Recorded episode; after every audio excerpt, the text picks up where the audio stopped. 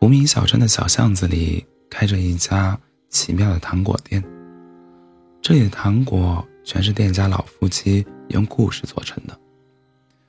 镇上的孩子都爱吃这家店的糖果，经常缠着父母给买上一一整罐，将糖罐子放在床头，等到了晚上，糖罐子的糖果就像天上的星星一样，会一闪一闪，发出缤纷光亮。亮着粉色光芒的糖果，吃起来就是幸福童年一样的美好味道。而暖黄色，而暖黄色调的糖果，尝着就像母亲永远温暖的怀抱。那颗透蓝色的糖果，里面包含着一场少年关于大海的冒险。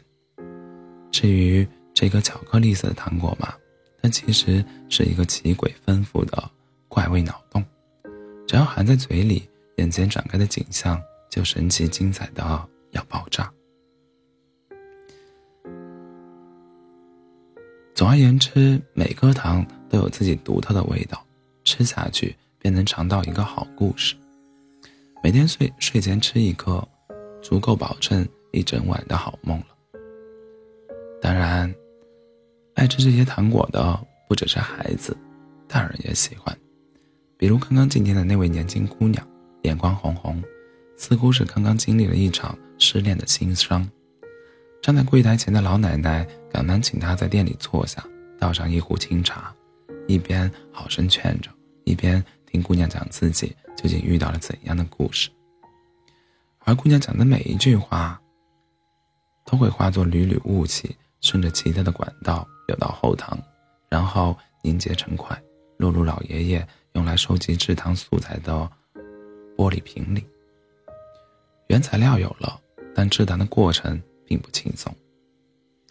老爷爷要先把这些原材料细细展开，将里面有关私心、怨恨、误会、绝望的苦涩杂质统统剪出去，然后再放在明媚的阳光下晾晒。里面的无私、快乐、幸福、惊喜被晒得发了发了酵。变成轻盈蓬松的一团团，好像坠入凡间的云朵，洁白柔软。这时候，老爷爷再把它们放入一口大锅，缓缓搅拌，慢慢熬，直到所有包含乏味、无聊、枯燥的水分被剔除掉，一锅圆滚滚、亮闪闪的糖果就做好了。老爷爷把这份糖果送到店前面去，和老奶奶一样慈祥地看着姑娘。吃个糖吧，甜的不会苦。姑娘迟疑着吃了糖，这糖的滋味奇妙，先是带着青春悸动的微甘，随即化成热烈的浓甜，之后甜味一点微甘，甜味一点点淡去，止于一些，止于些许遗憾。残留的微酸。不过这股微酸转瞬即逝，最后翻上来的回味，还是落在记忆里的淡淡清甜。